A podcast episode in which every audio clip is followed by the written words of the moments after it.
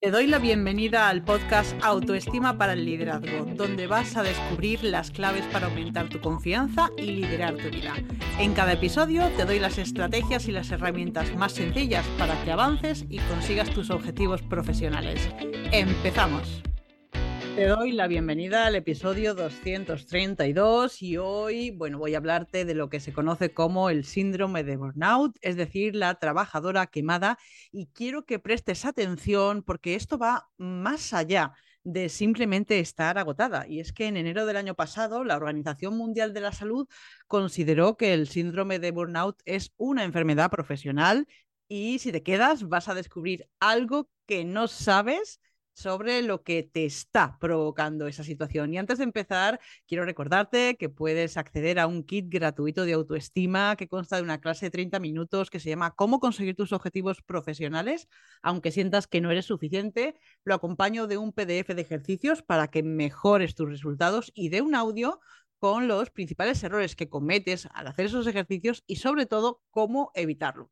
Eh, para eso solamente tienes que ir a las notas del programa, voy a dejarte un enlace, tú me dejas tu nombre y tu email y vas a recibir toda esta información y además vas a tener la oportunidad de escribirme para pedirme que conteste a la pregunta de la semana, que es justo lo que ha hecho esta semana Ángela.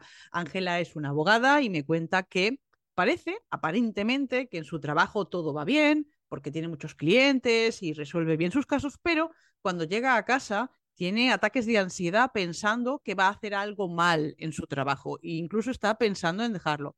Dice que cuando ya no puede más y falta, eh, sus compañeros constantemente la llaman pidiendo consejo y para que les ayude pues a resolver dudas porque ellos solos no pueden. Entonces me pregunta a mí qué me está pasando y es precisamente un caso claro de síndrome de burnout.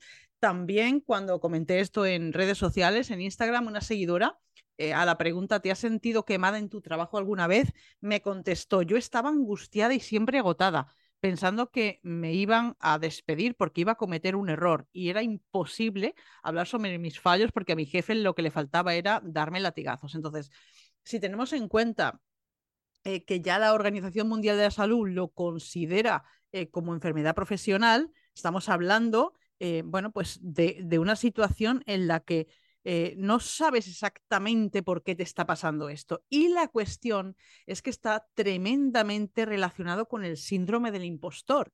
Y el síndrome del impostor lo que supone es que en tu mente hay una discordancia entre cómo tú te ves a ti misma y cómo tú crees que deberías de ser para conseguir tus objetivos. En una frase, crees que no eres suficientemente buena. Por eso es por lo que he creado esa clase de la que te estaba hablando hace un momento.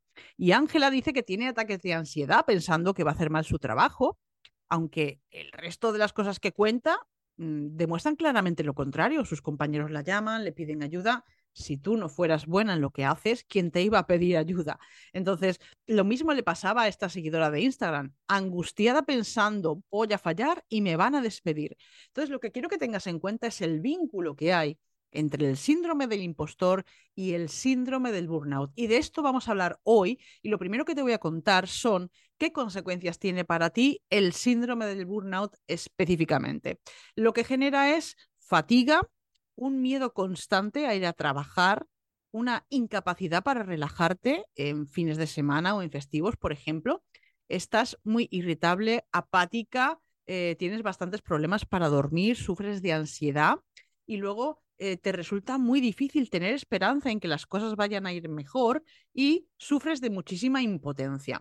Eh, incluso sería eh, muy, muy común el hecho de que tú un domingo empieces con el pensamiento de, uff, mañana es lunes y tengo que ir a trabajar. Y esto te genera estrés. Y aquí me da igual si trabajas por cuenta ajena o tienes un negocio, porque es que es lo mismo.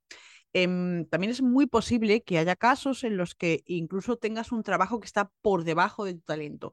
Ya sabes, tienes más formación y más capacidades, pero eh, las tareas que, están que tú estás desarrollando están muy por debajo.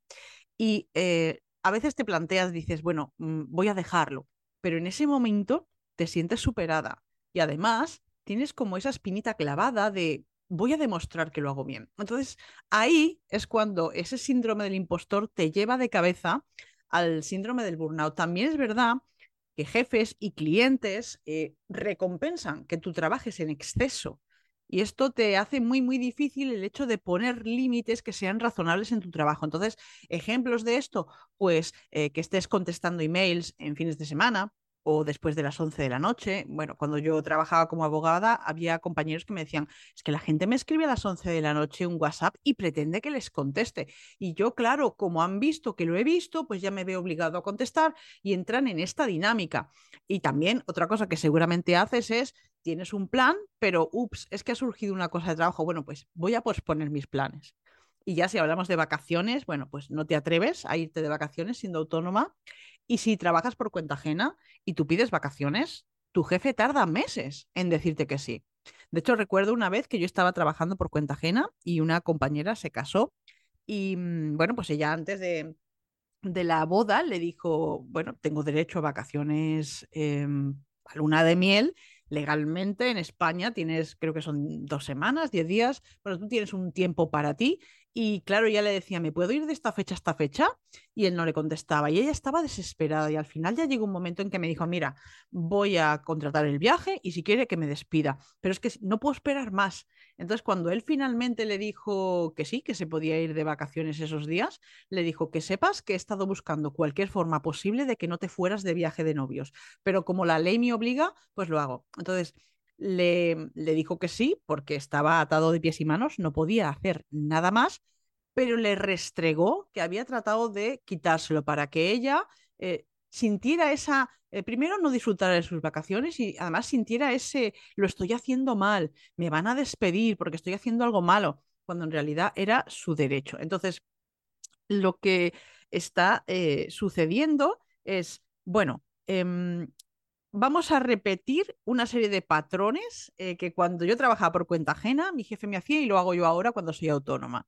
Entonces, ¿qué es lo que ocurre cuando surge ese síndrome del impostor? Bueno, pues que tú tienes un objetivo profesional, pero al mismo tiempo sientes tanto miedo porque crees que no lo puedes conseguir y esto puede ser un pensamiento consciente o inconsciente, ¿vale? Esto no, no hace falta que tú te des cuenta pero puede haber diferentes respuestas en estos casos. En esa contraposición entre lo que tú quieres y lo que crees que no puedes conseguir, bueno, pues una de ellas es trabajar en exceso.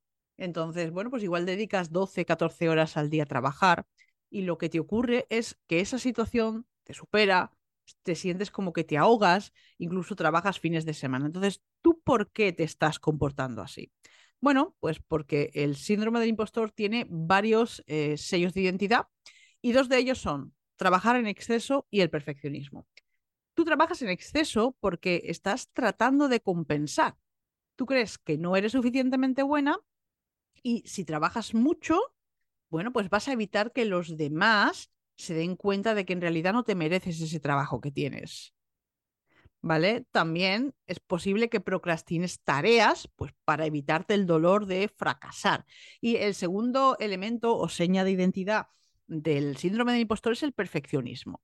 Estás tratando de cumplir unas expectativas que no son razonables. Por ejemplo, eh, imagina que quieres ir a la universidad y estás en el último curso y te presentas a un examen. Y de 50 preguntas contestas 49 bien y fallas una. Claro, una persona que no tenga esa respuesta perfeccionista diría estupendo. Estupendo porque es, bueno, es una mayoría aplastante. Pero si tienes este síndrome de impostor y tienes esta necesidad de perfeccionismo, vas a hacer lo que sea para subir nota. Y claro, estas conductas te llevan directamente al agotamiento y al síndrome del burnout. Entonces, ese síndrome del impostor es, no es una enfermedad, es un patrón de conducta, es una situación en la que tú continuamente estás dudando de tus capacidades, continuamente tratas de forma compulsiva de evitar esa preocupación y eso es lo que te lleva de cabeza al trabajo en exceso y al perfeccionismo. Entonces, te voy a hablar de un caso real de una clienta que, bueno, ella eh, tenía eh, síndrome del burnout, se quemó trabajando por cuenta ajena, entonces decidió emprender. Siempre había tenido mucho éxito en su ámbito, en su sector profesional, pero empezó a sufrir bloqueos cuando se trataba de vender sus propios servicios. Entonces, ¿qué hacía? Pues rechazaba proyectos similares a los que había realizado cuando trabajaba por cuenta ajena porque decía, es que no estoy preparada. Entonces, ¿tú ves la importancia que tiene para ti superar el síndrome del impostor. Además, cuando mm, extrañamente aceptaba algún tipo mm, de, encargo, lo que hacía era cobrar muy por debajo de lo que realmente valía el servicio. ¿Por qué? Bueno, pues porque sentía que estaba timando a sus clientes porque decía, no, pero si yo acabo de empezar como emprendedora. Sí, claro, acabas de empezar como emprendedora, pero llevabas 12 años en el ámbito eh, privado trabajando por cuenta ajena haciendo lo mismo. Entonces, en el año 2016 se hizo un estudio en los Estados Unidos y se descubrió que los estudiantes de medicina que tenían síndrome del impostor mostraban mayores niveles de cansancio, de agotamiento emocional e incluso de depresión. Y en el año 2022, la empresa Asana también hizo un informe, eh, un estudio en, los Estados Unidos y eh, reveló que el 42% de los trabajadores sufría al mismo tiempo síndrome del impostor y síndrome del burnout. Esto significa que tener síndrome de impostor es una clave para que tú te sientas ineficaz desde el punto de vista profesional. Lo que significa que da igual lo que hagas, que para ti nunca es suficiente. Y claro, eh, esto se transforma en preocupación y según el estudio, el 68% de los trabajadores sentían esa preocupación en el ámbito profesional, pero es que el 62% lo sentían también fuera de su trabajo. Entonces, esa preocupación provoca que tu moral sea más baja, que estés menos motivada, que seas mucho más propensa a cometer errores. Precisamente eso de lo que tienes tanto miedo es lo que estás potenciando con el síndrome del impostor y, por supuesto, la procrastinación. Entonces, te voy a contar dos casos reales de cómo eh, funcionaba el ámbito de la empresa para que tú veas cómo esto, aunque seas autónoma, también te está pasando factura y evidentemente si estás en una empresa, igual. Em, uno de mis jefes em, se quejaba profundamente de que yo me iba a mi hora. O sea, vamos a ver, tú me contratas para estar de 9 a 7 y si yo me voy a las 7 te quejas. ¿Vale? Este era uno de los puntos, este, este que te he comentado antes que, que no quería darle a la compañera las vacaciones por el viaje de novios, me decía, pero es que te vas a las 7 y yo pensaba, sí, es que es mi hora, o sea, es que es lo que tú estás pagando, tú no me quieres pagar más, pero quieres que me quede más, ¿no? Y luego otro que me hacía una cosa muy curiosa, porque a lo mejor me decía, bueno, vamos a preparar el, juicio. Y le decía yo, venga, vamos, no, no, ahora no puedo, no puedo, no puedo. Y a las 2 menos 5 del viernes me decía, venga, vamos a sentarnos. Y yo decía, perdona, pero es que yo salgo a las 2. Y realmente él había tenido tiempo antes, pero lo que quería era que yo me quedara más. También me decía que trabajara los fines de semana, eh, me mandaba mensajes, me mandaba... O sea, este tipo de comportamientos te crean esa sensación interna de que tú tienes que trabajar mucho más. Y muchas veces les haces caso y te quedas más horas. ¿Por qué? Porque en el fondo dices, Buah, no soy tan inteligente y la única manera que yo tengo de competir con los demás, mi única ventaja competitiva, es trabajar más duros, más duro que ellos. Entonces, eh, si eres autónoma, pues por ejemplo, eh, te encuentras con que eres incapaz de relajarte en fines de semana, siempre estás agotada por ese trabajo en exceso y por la falta de descanso. Y además los lunes es como horrible porque la historia vuelve otra vez a empezar. Entonces, ¿qué es lo que puede hacer Ángela? ¿O qué puede hacer esta seguidora de Instagram? ¿O qué puedes hacer tú? Eh, te recuerdo que para que puedas formular tu pregunta y yo te conteste en el episodio del podcast, tienes que ir a las notas del programa y suscribirte a la newsletter. Bien, pues eh, lo más útil y lo que realmente mejoraría la vida de Ángela y de todas y su bienestar es superar de una vez por todas el síndrome de impostor. Es decir, saber qué te ha ocurrido en la infancia que ha fomentado ese síndrome de impostor. Ser capaz de interiorizar tus talentos, tus capacidades y tus éxitos sin decir, ha sido suerte, cualquiera lo hubiera hecho igual, ha sido un trabajo de equipo y también saber de qué forma concreta te está afectando y aprender a frenar esas reacciones, a frenar la perfección, la preocupación, el trabajo en exceso, la procrastinación y otro montón de cosas que están rodeando al síndrome del impostor. ¿Por qué? Porque esto es lo único que te va a permitir afrontar tus retos profesionales con calma, aprovechar las oportunidades, esas veces que tú estás entusiasmada por un objetivo, pero en secreto piensas, ¡buah! Es imposible conseguir esto. ¿Por qué? Porque no soy suficientemente buena. Y déjame que te diga una cosa, porque tú sabes que yo te ayudo con esto, porque yo he vivido lo mismo, y es que no hay fuerza de voluntad en el mundo para superar ese sufrimiento y ese dolor y conseguir el objetivo. Necesitas superar el síndrome del impostor. Entonces, ahora después voy a darte una serie de herramientas concretas para que tú sola ya en casa puedas empezar a hacer algo.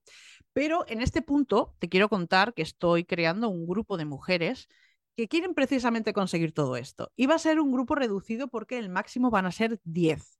La idea es reunirnos eh, dos veces al mes, durante dos meses, y hacer una sesión final eh, evidentemente, este es eh, un servicio grupal nuevo y el precio va a ser reducido porque es la primera edición. Ten en cuenta que yo ya llevo cinco años trabajando este servicio de forma individual y yo misma el próximo 31 de enero hago cinco años con mi propio negocio. Entonces, ¿qué tienes que hacer para poder participar? Bueno, pues de momento apuntarte en una lista de espera. ¿Por qué? Porque voy a seleccionar a las participantes por orden.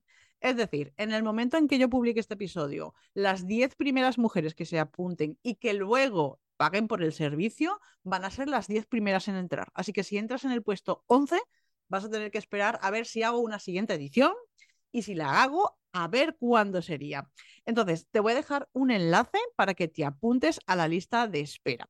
Y ahora sí voy a contarte cuáles son esas herramientas que ahora mismo ya puedes empezar a usar por ti misma. Y lo primero es que cuando te ocurre esta situación de estar quemada, de estar en síndrome de burnout, que lo aceptes.